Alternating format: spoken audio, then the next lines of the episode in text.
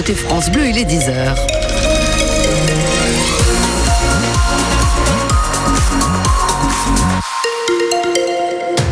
Le journal Nolwenn Lejeune, bonjour. Bonjour Julia, bonjour à tous. Sur les routes de la région, bonne nouvelle, pas de difficultés particulières actuellement à vous signaler. Bonne route à tous. Et dans le ciel, une journée agréable avec de belles éclaircies, les températures fraîches hein, ce matin.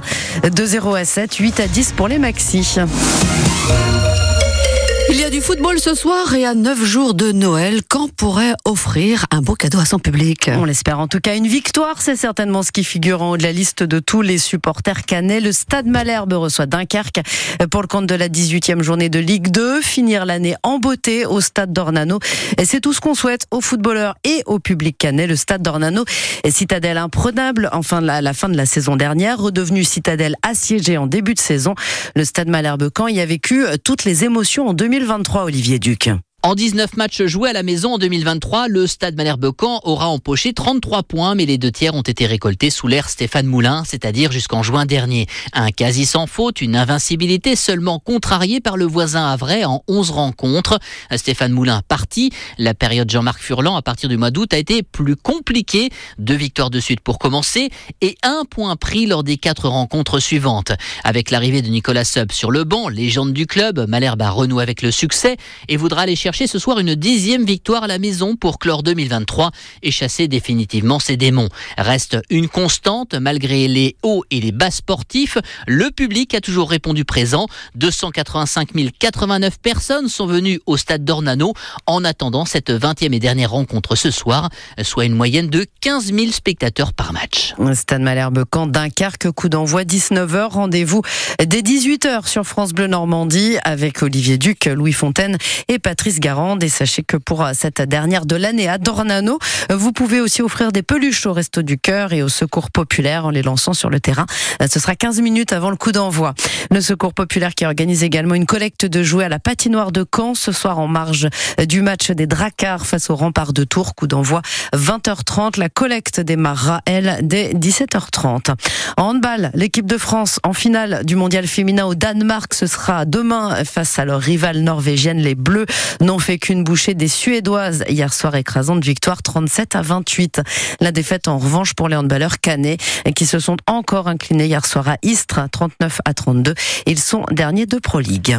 Dans le reste de l'actualité, des otages israéliens tués par erreur. Détenus depuis le 7 octobre par le Hamas dans la bande de Gaza, ils ont été identifiés par erreur comme des menaces et ils ont été abattus par des soldats israéliens. Le premier ministre Benjamin Netanyahou a aussitôt regretté une insupportable tragédie qui plonge tout l'État d'Israël dans le deuil.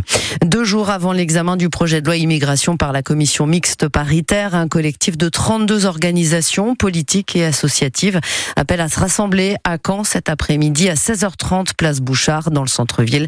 Une chaîne humaine de solidarité pour demander le retrait du projet de loi. Une procédure disciplinaire engagée contre Gérard Depardieu par la grande chancellerie de la Légion d'honneur après les propos polémiques de l'acteur diffusés sur France 2 dans l'émission Complément d'enquête et alors qu'il est visé par deux plaintes pour viol et agression sexuelle. Gérard Depardieu avait reçu sa Légion d'honneur des mains de Jacques Chirac, c'était en 1996. L'acteur américain Matthew Perry a lui succombé à une prise de kétamine, un puissant anesthésiant pour chevaux détourné pour son effet euphorisant.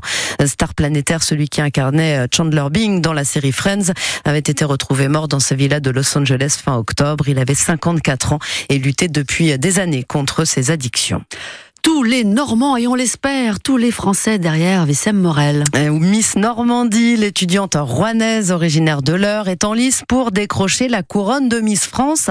Après Cindy Fabre en 2005, Malika Ménard en 2010 et Amandine Petit en 2021. Pourquoi pas une autre Normande, Wissem Morel, donc en 2024.